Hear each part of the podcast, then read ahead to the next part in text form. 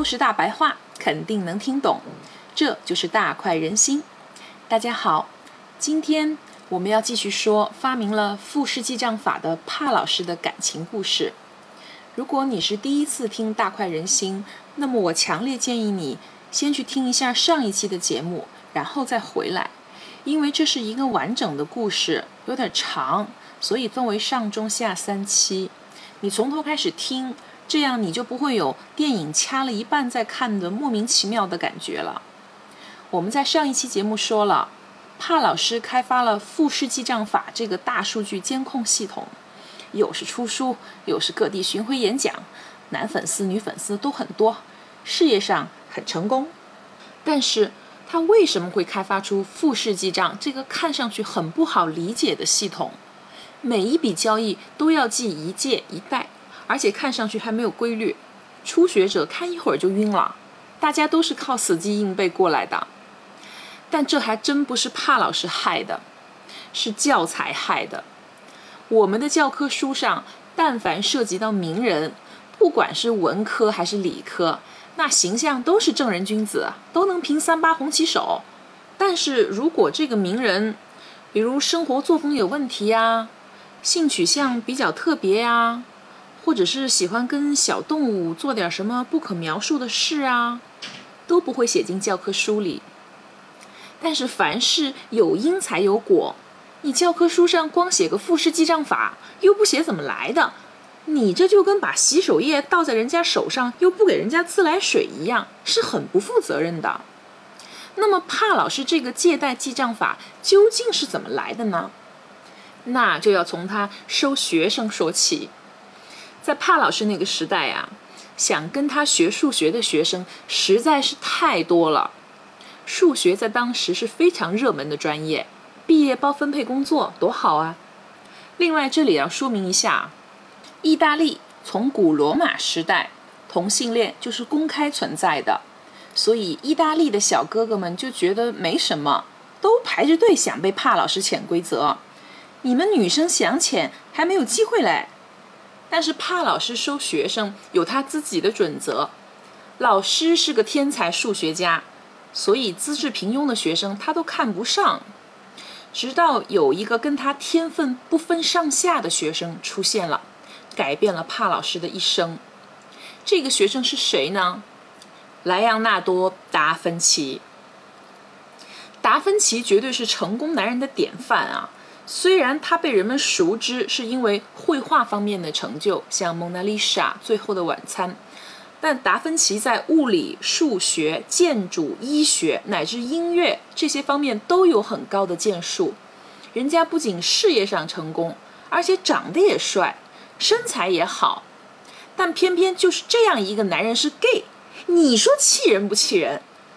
达芬奇很好学，早就听说了帕老师在数学方面很厉害，就想去跟他学，所以就屁颠屁颠跑去拜师了。帕老师亲自面试，就问他：“你都会什么呀？”“我会画画。”但这个没法展示啊。达芬奇画画，从确定主题到构思，到搜集素材，到最后作画，这是需要一个过程的，动不动就要一两个月。面试才一两个小时，怎么画呢？还会什么呀？我还懂建筑，那也没法展示啊。还会什么呀？我还会解剖，这个展示时间是够的。哎，别了，还会什么呀？我还会弹竖琴。哎，这个是可以展示的。那行，你弹给我听听吧。芬奇啊，兴高采烈的就开始弹了。噔噔了噔哩噔，啷个哩个啷，啷个哩个啷，大概就是这样吧。反正一股猪肉味儿，帕老师当时就听傻了。哎呀，怎么这么好听啊？你弹的太好了。帕老师看着达芬奇，越看越喜欢。达芬奇看着帕老师，也觉得这老师长得怎么那么帅呢？这两个天才之间呐，就萌生出了一种惺惺相惜的感觉。两个人就这么对看了半天，也不说话。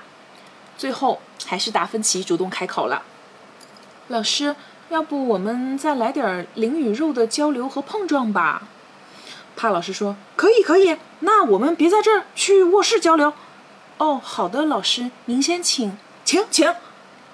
两个人就去卧室交流去了。以下省略三千字啊。一来二去的呢，师徒俩干脆就同居了。白天交流数学，晚上交流点儿别的。那一段时光，帕老师过得是很开心的。师徒两人，不论是教学还是感情，都发展的很顺利。